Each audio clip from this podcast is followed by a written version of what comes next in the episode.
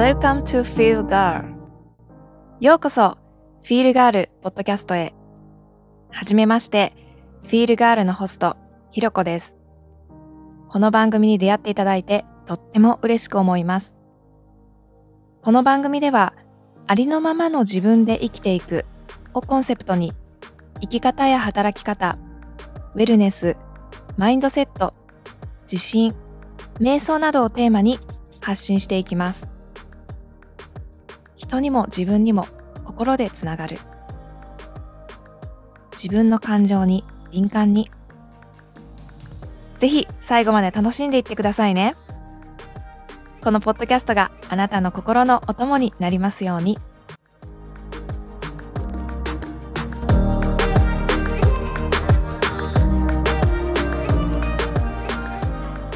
皆さん、こんにちは。ウェルネスコーチのひろこです。これから、Inspiring Women ということで、何かを乗り越えて、今、自分らしく生き生きと輝いて生きている女性をインタビューをして、えー、これから、えー、エピソードとして、えー、発信していきたいなと思っています。そして今回はその記念すべき第1弾のインタビューで、ブラウンゆかりさんという、えー、バレエのインストラクターさん、えー、アメリカのジョージアナ州で、えー、バレエの、え教室をされているのと、そして、えオンラインで、えバレエの英会話レッスンもされている方をお迎えして、えインタビューを行っていきたいと思います。えこれからたくさんの、え皆さんに何かインスパイアをお届けいただけるような、えゲストの方々をお迎えして対談形式でえー、そういったエピソードも今後発信していきたいなと思っておりますので、ぜひ楽しみにしていてください。それでは早速、えー、ゲスト、ブラウンゆかりさんとの対談をお聞きいただきたいと思います。インスパイリングブーメン第1回目のインタビューのゲストは、ブラウンゆかりさんです。ブラウンゆかりさん、お願いします。ひろこさん、ありがとうございます。よろしくお願いします。よろしくお願いします。もうすっごい楽しみにしてました、今日のインタビュー。ありがとうございます。私もです。私もです。では、まず最初に、ゆかりさんをご存知でない方もいらっしゃるかもしれないので、自己紹介お願いします。はい。私は、えっ、と、ブラウンゆかりと申します。えっ、と、私はですね、アメリカ人の旦那と国際結婚をして、えー、5年目になります。子供は4歳の娘と1歳の、えー、と息子がいます。えっ、と、私の仕事は、今はアメリカで、えっ、ー、と、バレエ教室を経営しております。えー、サイドビジネスの方で、日本人の子供たちに、えー、英語でバレエを教えている、えー、クラスなんとなんかもあります。えー、ありがとうございます。すごいですよね。なんか、あの、アメリカで、もう本当その、ね、旦那さんの職業的にもこう、結構転勤っていうか場所が変わることも、なんか本当に頻繁にある中で、あの、本当ゼロからお客さんを集客してっていうのをされてるんですよね。そうですね。えっ、と、3年に1回は必ず転勤があるので、うん、なので、その転勤のたびに教室を、えっ、ー、と、閉めて開けてっていうことだったりとか、そのえー、アメリカの新しい土地に行ったら、そこにバレエ団とかバレエ教室があったら、そこで雇ってもらったりとか、まあそういう感じの生活をしています。すごい、もう本当に3年ごとにもう一回ゼロに戻っちゃうみたいなのがもう、本当にすごいなって思います。ありがとうございます。もう本当にあのインタビューさせていただけることがとても嬉しいです。ありがとうございます。ありがとうございます。私もすごくひろこさんとね、あの、話せるのがね、楽しみでした。うん、ありがとうございます。なんかこう、今はね、すごくゆかりさんって、なんかこう、もう自分らしくすでに生きてらっしゃるように見えるんですけど、実は私と同じように適応障害になった経験があるんですよね。はい、そうです。えっと、私は、その、引っ越しが本当に多い、えー、生活をしていまして、うん、うん、その中でやっぱり適応障害、あと産後うつになりました。なるほど。適応障害じゃなくだけじゃなくて、産後うつにもなられてダブルパンチだったってことですね。そうですね。えっ、と、その時の状況なんですけど、うん。どこから話していいかなって、うん、ちょっと思ってるんですけど、そうですうんうんね。えっ、と、うーん、えー二人目の子供を妊娠して、臨月の時に、えっ、と、アメリカの国内で引っ越しをしなきゃいけなかったんですけど、まずその引っ越しをする、えっ、と、前々日にトルネードが来て、家が破壊されました。その中で、えっ、と、引っ越しをしなきゃいけなくって、えー臨月でお腹が重い中、あの、10、15時間ぐらいドライブをして、うん、あの、トルネードも来ましたし、えっ、と、その、長い車の旅 で、えっ、と、新しい土地に入ったわけなんですけど、その、入ったところは入ったところで、えっ、と、とてもちょっと、今までの環境と違くて、えっ、と、まずとても田舎だったんですね。私は日本の東京出身なんですけど、えー歩いてコンビニが、に行くのが当たり前っていうような生活をしてたんですけど、もうそこの土地に行ったら、もう本当に何にもない。えっ、と、外食もできない。うん。日本人の友達も全然いない。なんかそういう生活にガラッと変わってしまって、えー、しかも、臨月の30、うん、妊娠週がね、37週目だったかな、に、えっ、と、交通事故に遭いまして、うん。それで、あの、余計、また心にダメージを受け、で、えっ、と、行った、その新しい先では、えー、その、なんていうんですか、えー主人の、あの、仕事の、あの、都合で、えっ、と、引っ越したわけなんですけど、あの受診拒否、病院の受診拒否に遭い、どこの産婦人科に行っても、えっ、と、検診を受け付けてくれなかったりとか、そういうこともありましたし、あと、一番私の中ですごくショックだったのは、えーその新しい土地に私が行ける、えーバレエ教室がなかったということでした。いや、そういうのがもうどんどんどんどんといろんなところから パンチを受け、えーあの、そして出産して、出産はまあ無事にね、あの、出産できたんですけど、その後やっぱりこのホルモンバランスが、こう、アップダウン、アップダウンが激しいのと、そのいろいろなところからのパンチで、はい、えっ、と、うん、産後うつと、それから適応障害になりました。で、症状はですね、結構ひどかったんですよ、私は。うん。あのまあ、起きれないとか、そういうのって、えっ、と、適応障害とか、うつ病だとあることだと思うんですけど、あのまさにそれがね、えっ、と、体に来まして、何もできませんでした。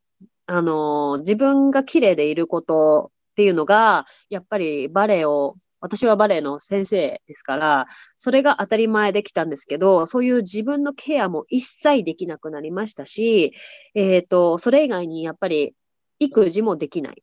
家事も できない。えー、それから、そうですね。あの、一応ですね、新しい土地にバレエ教室はあったんですけど、だけど、あの、そこの、なんていうのかな、えっ、と、先生が、あの、私のことを受け入れてくれなかったんですよ。で、まあ、それはなんでかっていうと、私は前の土地で、えっ、と、プロフェッショナルのバレエ団の経験があるから。経験があるからこそ、えー私は、えっ、と、入れられないと言われて。で、あのなんでかっていうと、えっ、と、その、うーん、なんていうのかな。そうそうそう。そこの地元のね、バレエ団は、アマチュアのバレエ団だから、プロの経験がある私、大人は入れられないと。うん、言われて、なるほど。なんか、ちょっとこう、理不尽じゃないですけど、そういう経験があったんですね。せっかくこう見つけたのに。うんそうそうそう、そうなんですよ。うん。そう、見つけた、見つけたんですけど、一応あったんですけど、まあそういうふうに言われて。うん。だから、あの、言われたのは、えー私はレッスンに来ていいよって。来ていいけど、同じ料金を払って、えー同じレッスンを受けたとしても、えっと、舞台には立てないし、うん、あの、発表会にも出れないし、公演にも出させてあげられない。オーディションも受けないでって言われたんです。なんか、それって、その、なんて言うんですかね。あの、それを言われたときに、単純にプロとしてやってきたゆかりさんとして、どんなことを思ったんですか？あ、もうだから人生が否定された感じがしました。本当に。うん。いや、そうですよね。そうそうそう。だから、そういうふうに言われて、あのーうん、もうちょっと、どうしたらいいかわからなくなった？うん。それで、やっぱりこう、ガクンってきたんですよ。で、レッスンに、あのー来ていいよって言われたから、行こうとするんですけど、行けないんですよね。もう、禁断症状みたいなのが出ちゃうんですよ。もう、その、教室の近くに行こうとすると、動悸がして、めまいがして、立ってられないとか、あのーなんだろう、子供を連れてショッピングとかに行っても、うん、ある時間帯になると、もう本当に立てなくなっちゃう。でもそれは、うん精神的に来てるものだっていうのも自分ですごく分かっていて、うん、なんかそういうのが私では症状で本当に出てきてしまいましたね。なるほど。じゃあ、その、えっと、美容ケアとか怠ってしまうようになったりとか、その育児も、やっぱりちょっとなかなかできなくなってしまったところの、すべての結構きっかけというか、最終的なきっかけっていうのは、その、えっと、経験というか、が大きいんですかね。そのバレエの教室。うんうんうんそうですね。やっぱりその、な慣れない土地への転勤で、そこで起きた交通事故だったりとか、そういう、うん、なんていうのかな、なんかネガティブなエフェクト。それプラス、あの、そのバレエの教室で言われたこと、プロフェッショナルでやってきたからこそ受け入れられない。うん。うん。というこなるほとで、うん。じゃあ、すべてのことが、まあ本当に重なって、最後の引き金としてはやっぱりその、うん、なんかプロフェッショナルでやってきたからこそ受け入れられないって言ったそのことが結構最後の引き金になったんですかね。それとも、もう結構募っていて、まあ、うん、それ、それのすべてがもうやっぱり押しかかってきていることが、まあ適応障害とか産後うつになってしまったんですかね。うーん、そうですね。えっと、まあでも私は、うん、田舎に引っ越したわけだし、あの、そこの土地にバレエ団がないことも分かってましたから、まあ、こういうふうになることも分かってたんですよ。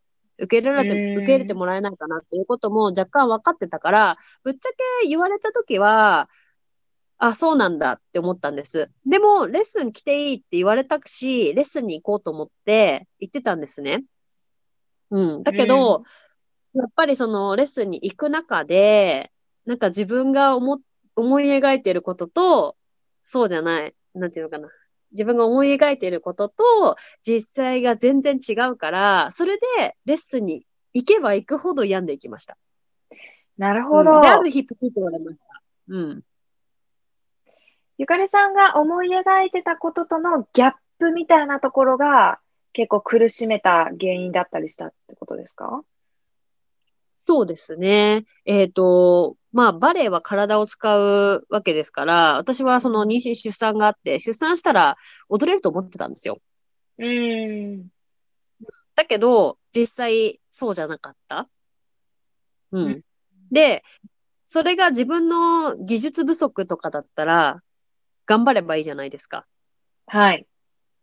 うん。だけど、そうじゃなかった。うん。それが多分一番の原因ですね。なんかもう変えられようのない事実。なるほど。そこに入れられてしまった。なるほど。じゃあまあ、いろいろ本当に交通事故にあったりとか、まあその、バレエ団のね、その、拒否とかがあったりとかっていうのもあったけれども、一番やっぱり大きな、うーん、だなんていうんですかね、大きな原因となったのは、あの、産後に、いつ、ま、まあ、元通りにバレエが踊れると思っていたら、実は、そうじゃなくて、それは自分のスキル不足とかそうではなくても物理的な問題だったっていうことですかね。そうですね。うん。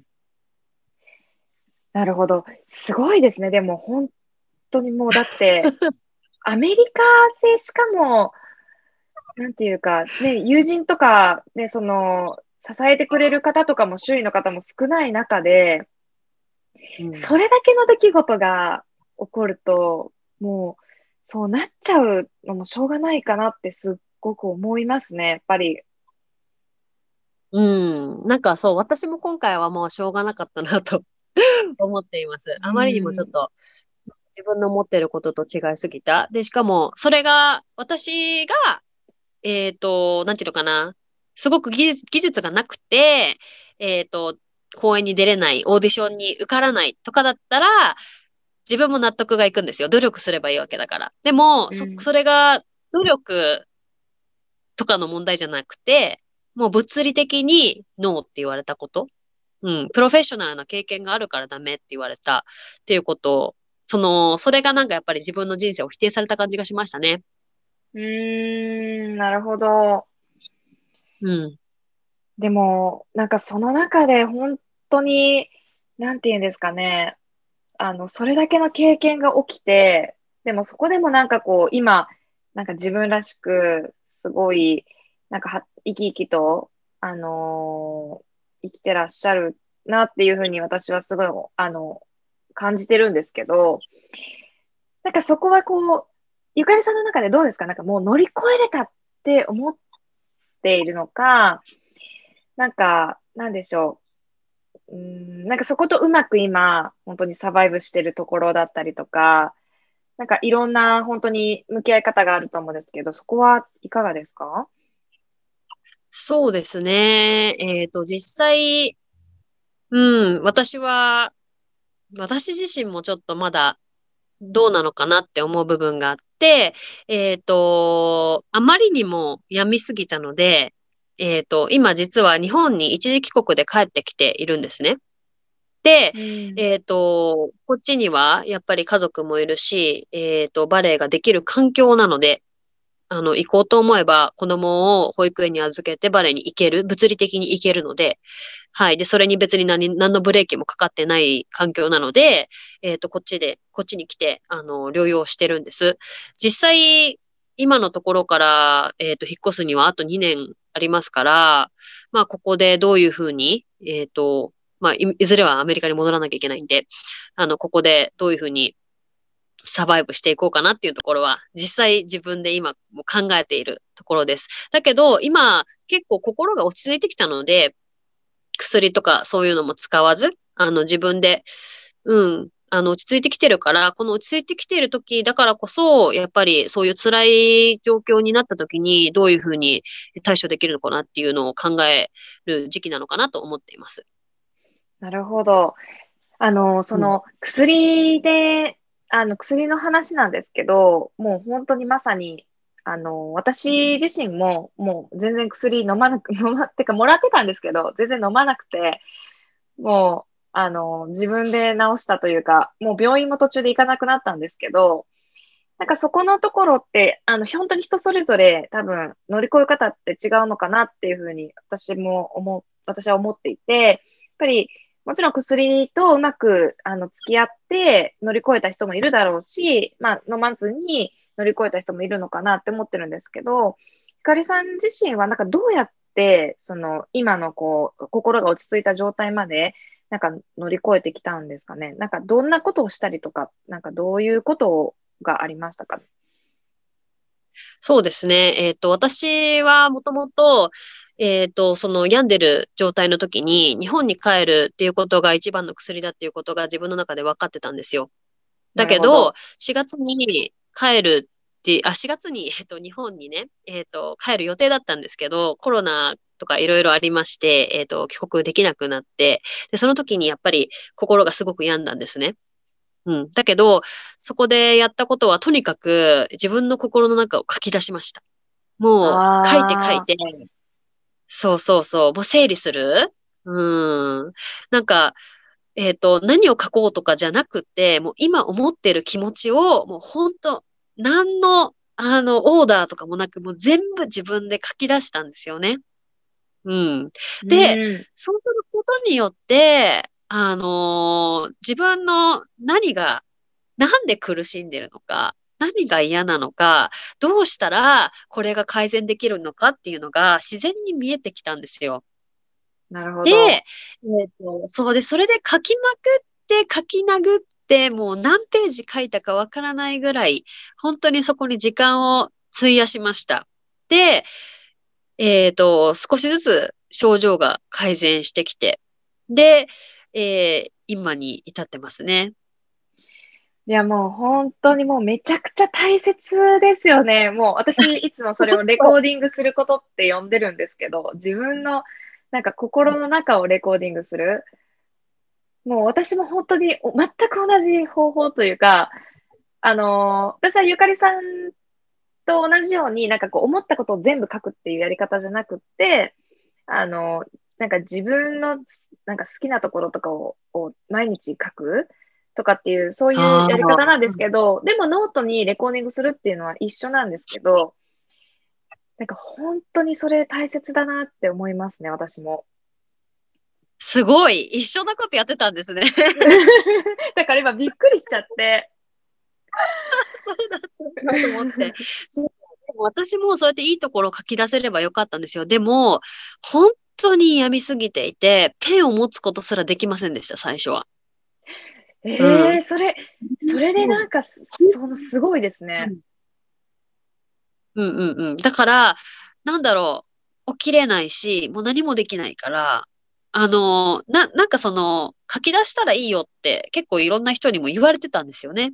で、えっと、自分の、あの、なんていうのかな、ノートとかも持ってたし、そういうふうにやれば改善するかもっていう、思い込んでたところもあったんですけど、1ヶ月ぐらいは動けませんでした。ペンも持てないし、ノートも、うん、持ち上げられないみたいな。なんで、なんでかわからないし、それができないのも。う。うんん、だから、じまずは、その私の場合は、本当自分の好きなところとか言われても、その時はもう全然わからなかったから、あの、何の、なんていうのかな、あの、台本もなく、もう書き出すしかなかったんですよね。うん、うん、でも、その書き出すことによって、もう本当に心が整理されたので、私はやってよかったなと思ってます。なるほど。じゃあ、その、本当にペンも持てない、もうノートも持ち上げられないっていう状況から、あのーまあ、本当にとにかく書き出すっていう状況まで一歩踏み出せたわけじゃないですか。それは何がそうさせたんですかね？はあでも、そうですね。私、このままじゃ嫌だと思いました。うーん。そう。なので、何か変わらなきゃいけないと思って、それで、やっぱり持ってたのがペンだったんですよね。またそれも面白いことに。そうなんですペンを持ってたからね。、そう、もう書こうと思って、もうベッドの中でもうずっとひたすら書いてました。うん。なるほど。それ大切ですよね。なんか、とりあえず、なんか椅子に座って書くとかじゃなくて、もう本当横になりながらでいいから、もういかにイージーに始めるかですよね。そうそうそう。だからなんかもうそれで、私はもう、もう本当にできるところから、もう自分ができるところから、もうベッドに寝っ転がりながら、もう書くことだけ。でも、それをすることによって、ちょっと、あの、自分の心の中が整理されたから、ご飯も食べられるようになったし、あの、そしたら、自分で、なんだろう、顔も洗いに行こうとか思うようになったし、うん、なんかもうその一つ一つの積み重ねで、やっぱりそのノートに書き殴るっていうのは一回だけじゃダメだから、それもやっぱり繰り返しました。でもそうすることによって自分の気持ちがどんどんどんどん、あの、整理されていって、よ、良い方向に向かっていったので、うん、これは続けていってよかったなと思ってます。もう本当にすごいです。もうその一歩、なんか踏み出したことに関して、なんかもう、もう、ね、その時の状況って言ってみればもう、本当なんか重りがもうめちゃくちゃ重たいものが、なんか体についてるっていうような感じじゃないですか。そこからね、そうそうペンと紙持ってまずは書くっていうところって結構ハードル高いと思うんですよ。そうなんですよね。本当にだから苦しい人は本当にペンも持てないんだろうなって私は思っていて。うん。うん、そういうところまでいけない。あの、ヘルプっていうことすらできない。どうしていいかわからない。うん、状態なんだろうなって思うんです。で、私は薬に頼ることもありだなって思う派なので、えーうん薬を何回か飲んだんですけど、だけど逆にすごく日中眠くなっちゃって、また何もできないのにもっとさらに何もできなくなっちゃったんですよね。それは薬が、えーか体の中に入ってなかったからなのかもしれないんですけど、だけど、あの、子供が二人いる中で、えっ、と、転勤族なので、身内が誰も近くにいないんですよ。ということは誰も助けてくれないんですよ。なのでうんで、あの、主人は日中は仕事に行きますから、あの、そんな寝てるわけにはいかないんですね。うん。だから、あの、薬はちょっと飲めませんでしたね、私は。うん。あの、本当は飲んだ方が良かったのかもしれないんですけど。うん。でも、やっぱりこのままじゃいけないと思った時にできたのが、その、書き出すことでしたね。うん。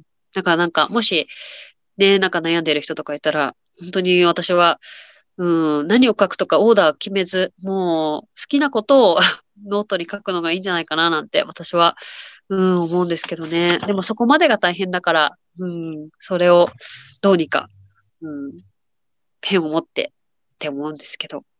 うん、ひろこさんどうですかね？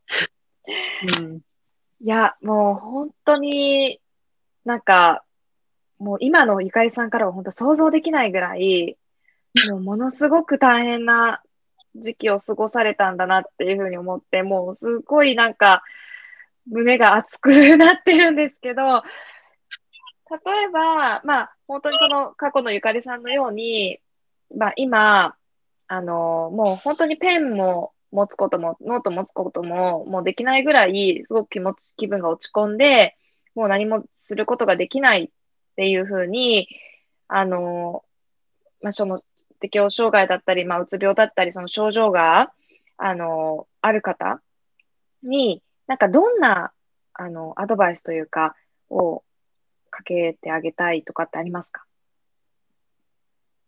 うーん、そうですね。なんかまあ、そのままでいいんだよっていうふうに言ってあげたいですね。あと、逃げてもいいんだよっていうことですかね。めちゃくちゃ大切ですね、それ。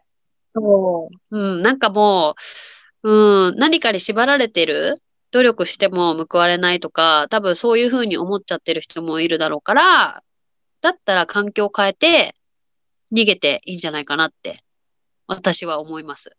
うん、で、私の場合は、やっぱり、そういうふうな状況になって気づいたことが、あの、ママになっても、あと時間がなくなっても、私はすごく綺麗でいたいなと思ったんです。で、あと、バレエをやりたいなと思ったんです。それが私が、えっと、そういううつ病の症状が出て気がついたことでした。で、私は、そういうことをするには、その状況から逃げ出すしかなかったんですけど、うん。で、今、逃げ出し途中です。で、でも、この逃げ出したことによって、えっと、自分の心の中がより、えっと、クリーンになったので、えーそうですね。あの、このまたね、辛い状況にい行った時にどういうふうにしたらいいかっていうのを今整理できるのかなと思ってます。うん。だから。あのー一旦逃げ出すことは 大事なんじゃないかなと思います。いや、本当にまさに逃げるってめちゃくちゃ大切ですよね。なんかい、い、一見なんかこう、良くないことっていう風にとらわれがちですけど、すごく大切なことですよね、逃げることって。うん。私もそう思います。うん。なるほど。じゃあ、ゆかりさんが、だ、あの、そういうこう、症状を出してしまった、やっぱり原因っていうのは、ゆかりさん自身は、やっぱりこう、バレエをやっている時とか、まあ、自分がこう、綺麗でいる時っていうのが、やっぱりゆかりさんの中で、その自分らしく入れてる時だったりとか、あの、自分の中ですごく輝いている瞬間だったり、で、それが、あの、アメリカに行ったことで、なかなか実現できなかった環境っていうのがあって、そこから逃げて、あ、やっぱり自分は、そう、そういったことが必要なんだなっていうことに気づ、気がつけたみたいな感じなんですかね。どうですか？うん、そうですね。えっと、やっぱりそのアメリカの中でもいろいろありますので、私の今のいるところですね。もうそこはちょっと特殊、本当に田舎なので、うん、そこにいる時ぐらいは、うん、逃げていいんじゃないかなって、私はそういうふうに思うようにしてます。うん、他の州でそういうことはありませんでした。他の州ではバレエ団があったりとか、えーバレエ学校で、えーと先生やったりとか、あとは自分の教室を開いてやってましたけど、やっぱりそういう自分がやりたいことができない時っていうのは、うん、あるかなって。で、そういう、それで心が病んでしまうんだったら、うん、ちょっと逃げるのはありなのかなって思います。ありがとうございます。もう本当に逃げるっていうのは、もう私はもう全、なんていうか、全国民じゃないけど、もう全員の人に逃げていいんだよって本当に伝えたいって私もすごく思います。うん。もう頑張りすぎちゃう人が本当に、女性は特になんか多いと思うんですよね。そうですよね。私も本当にそう思います。うん。逃げていいんだよって。う。うんんありがとうございます。じゃあ今後は、ゆかりさん、こう、今、まあ、日本に戻ってこられてるっていうことなんですけど、なんかどんなことをしていきたいとかってありますか？そうですね。やっぱり、うん、私はバレエに打ち込みたいですね。自分の技術を磨くのが私の趣味なんですよ。仕事でもあり趣味なんですよね。で、うんあの、それがやっぱり妊娠中、あと出産産後はできなかったので、えっと、ずっともっとやりたいっていう気持ちが膨らんでたんですよ。だから、今、このできる環境に、えっと、主人のね、理解も得て帰ってきているわけですから、あの、この際に、もうこの機会に、もう存分に私は、えっと、バレエのね、技術、今までも本当に練習しなかったから落ちちゃったので、しかも、こう精神的にね、あの、落ちたし、うん、あの、今全然、えっと、ゼロ、マイナス、マイナスからのスタートなんですけど、まあでもここで頑張って、えっと、集中してレッスンをしていこうかなと思ってます。あとはそうですね、それから、あの、アメリカに帰った時にどういうふうに過ごすかっていうことについて、今真剣に考える時なのかなと思ってます。なるほど。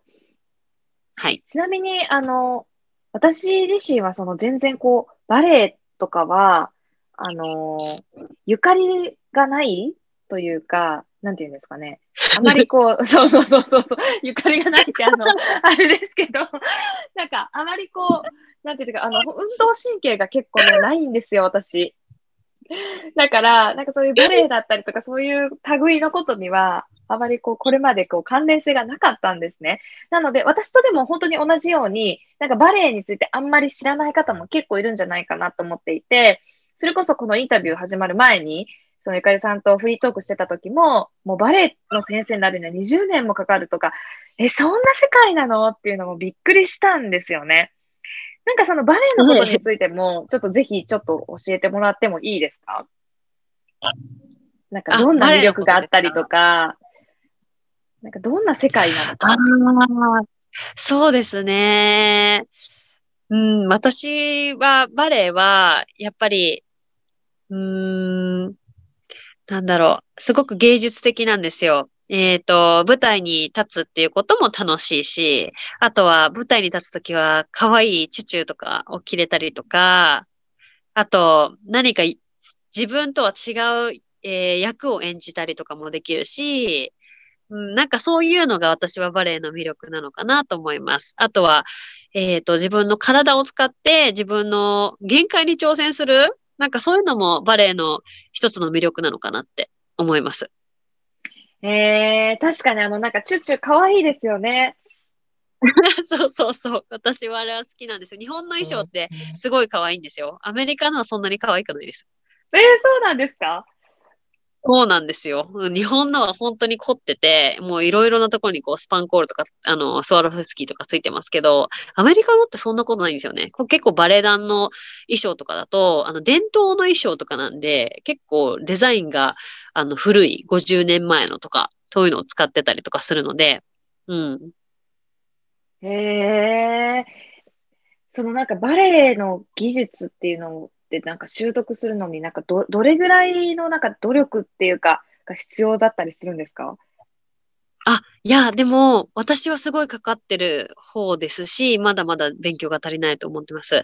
えー、もちろんその、バレ、バレて体の骨格とか条件がすごくいい人もいますから、そういう人たちは、そういう努力とかしないで天性のものでやっていけるんだと思うんですけど、私は努力をしなきゃちょっとできないので、うん、あの、本当に今まだまだ、えっ、ー、と、努力の最中ですし、うん、多分、ずっとこの状態なんじゃないかなと思ってます。もう、あの、パーフェクトはないです。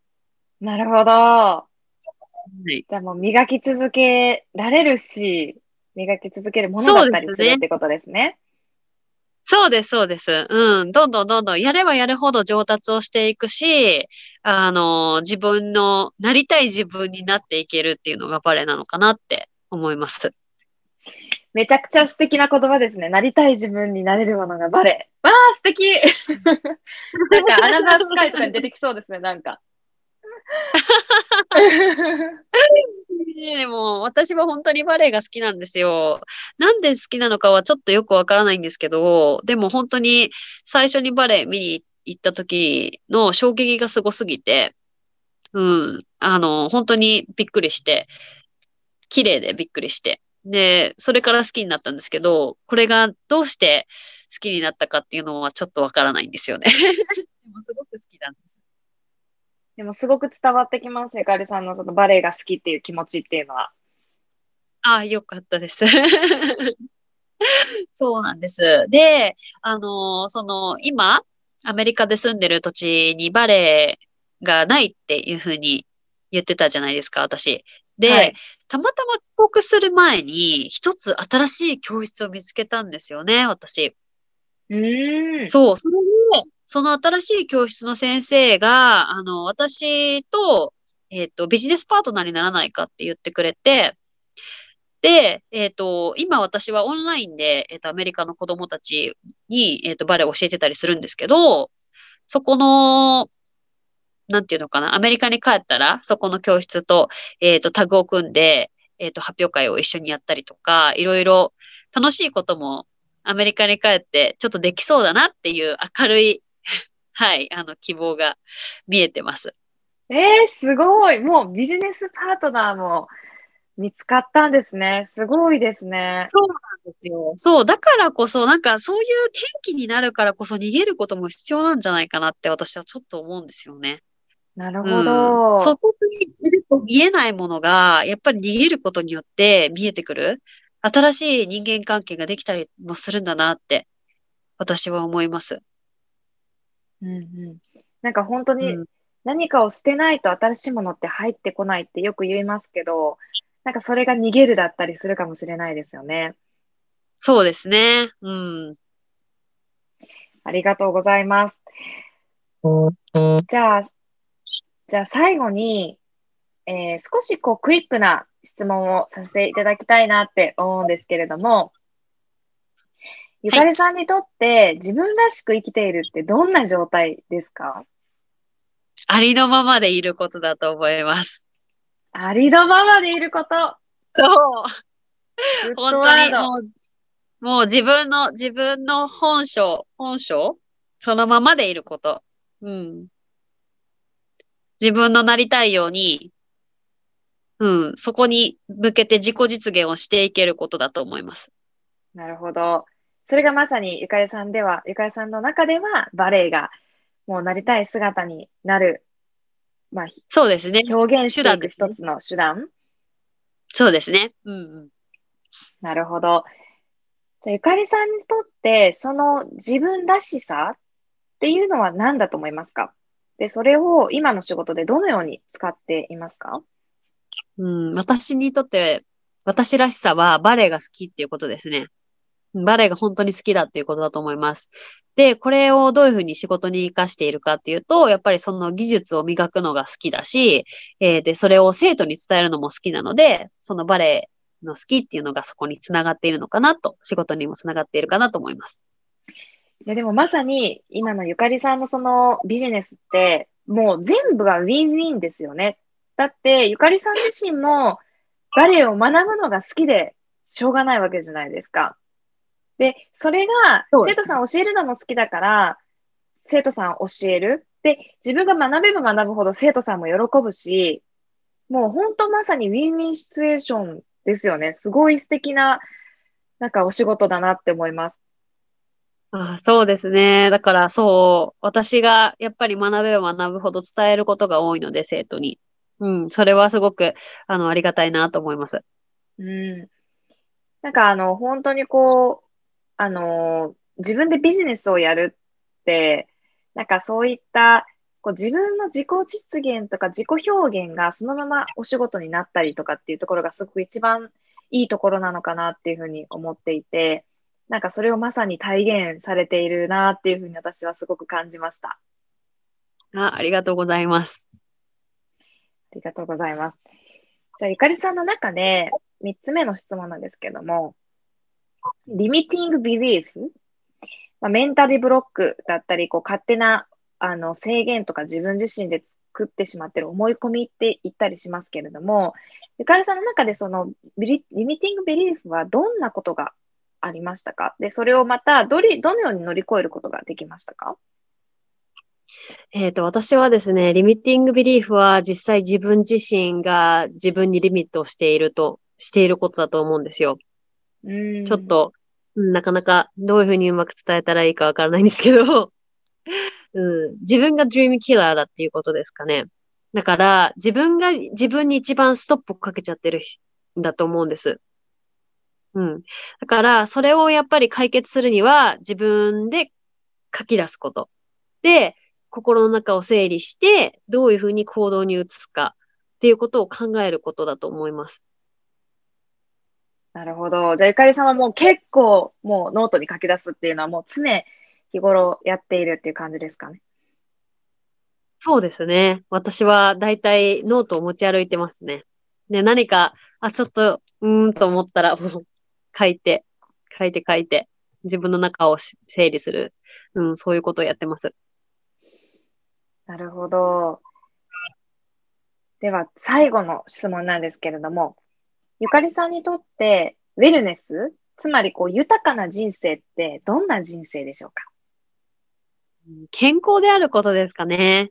あの、ありきたりかもしれないんですけど、私はこのうつ病とか、えっ、と、適応障害になって、その健康であること、えっ、と、体のことだけじゃなくて精神的に、それがやっぱり一番大切なのかなと思います。確かに、うんそれがウェルネスかなと。うん。確かに。それがないと、そもそもこう豊かな人生を実現するっていうのも難しい状態になってしまうかもしれないですしね。そうですね。うん。やっぱり健康じゃないと、精心身ともに、うん。それがウェルネスなのかなと、私は思いますね。そういうふうな精神があることによって、自分に偽りのない自分、ありのままの自分でいられるのかなと思います。